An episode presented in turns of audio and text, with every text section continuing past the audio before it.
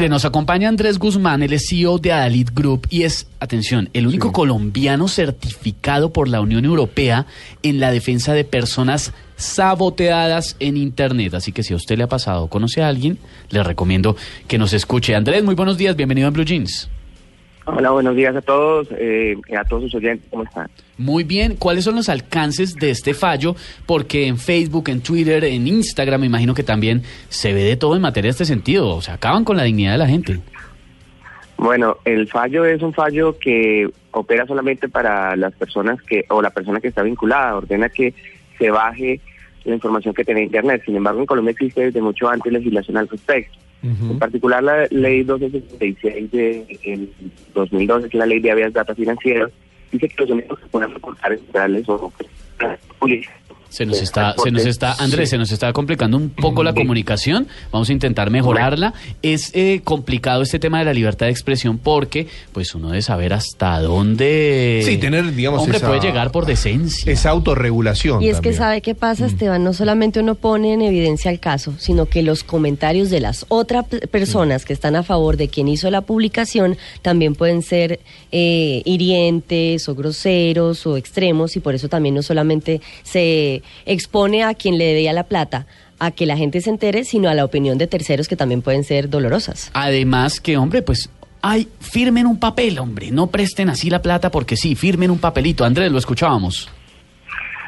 Le decía que en Colombia, además del fallo de tutela, existe previamente mucha legislación, la ley 1166, eh, que es la ley de habeas data financiero, los únicos que pueden tener reportes en centrales de, son las centrales de riesgo. Es decir, que cuando alguien le debe a alguna persona debe autorizar que su nombre esté en esta central y esta central sí puede decirle a los demás, o por lo menos a las personas que están vinculadas a ellas, que esta persona debe. el, alcance de las redes sociales es muy alto. Hay personas que tienen muchos eh, más seguidores que medios de comunicación. Lo que hace que un Twitter o una eh, llamada en Facebook, que alguien eh, comente alguna cosa sobre otro, pues llegar a tener unos alcances grandísimos y hoy en día inimaginables gracias a las redes sociales. Andrés, bueno, preguntarte porque aquellos eh, oyentes que nos están escuchando dicen, bueno, pero eh, también existe esa cuestión del hacker, ¿no? Y esa cuestión de suplantar eh, datos, suplantar información, suplantar a la persona. Cualquiera puede decir cualquiera si está creando un perfil falso. ¿Esto cómo se identifica al verdadero, digamos? Bueno, lo primero es que el único que sabe que, que la información, o que puede saber que la información es falsa inicialmente, es el titular de los datos personales, que podría ser pues, la persona a la que le colocan o le hackean su, su información, colocan su foto, su perfil, su nombre, que sucede muy a menudo. Hay que ser conscientes que esto es un delito, se llama violación de datos personales y puede tener hasta 12 años de, de cárcel. Plantar a otra persona y utilizar su información sin su consentimiento, pues es un delito y en Colombia es gravísimo. ¿Hasta dónde va el límite de la libertad de expresión en las redes sociales, en Facebook y en Twitter? Porque la gente se escuda en eso. Es un medio donde yo me puedo expresar y tengo derecho a decir lo que se me venga en gana. Que hay vacíos legales. Entonces la gente dice, ah, hacen lo que se le da la gana. expresando mi opinión. Claro. Bueno, la verdad es que siempre el límite de expresión ha llegado, eh, de la libertad de expresión ha llegado al mismo punto y es que mis derechos llegan hasta donde comienzan los demás.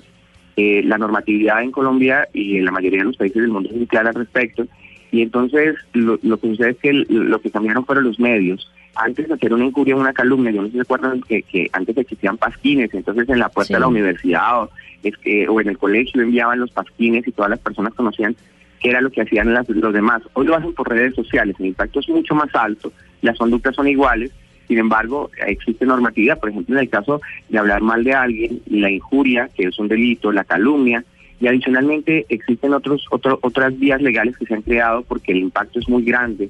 Entonces, la Superintendencia de Industria y Comercio en Colombia eh, tiene una delegatura para protección de datos personales y cualquier persona que extiende que sus datos están siendo violados y redes sociales como Facebook, como Twitter, no les atienden, pueden acudir a esa superintendencia y allí los atienden y la verdad que son muy efectivos, muy rápidos y tienen unas herramientas legales muy, muy amplias. Es que eso le iba a preguntar para terminar, Andrés. Si una persona está sufriendo de ese matoneo o difamación o como se le llame, ¿cuáles son las acciones puntuales que debe tomar? Le publicaron una cosa que dice, hombre, ¿por qué me están haciendo esto? ¿Qué hace?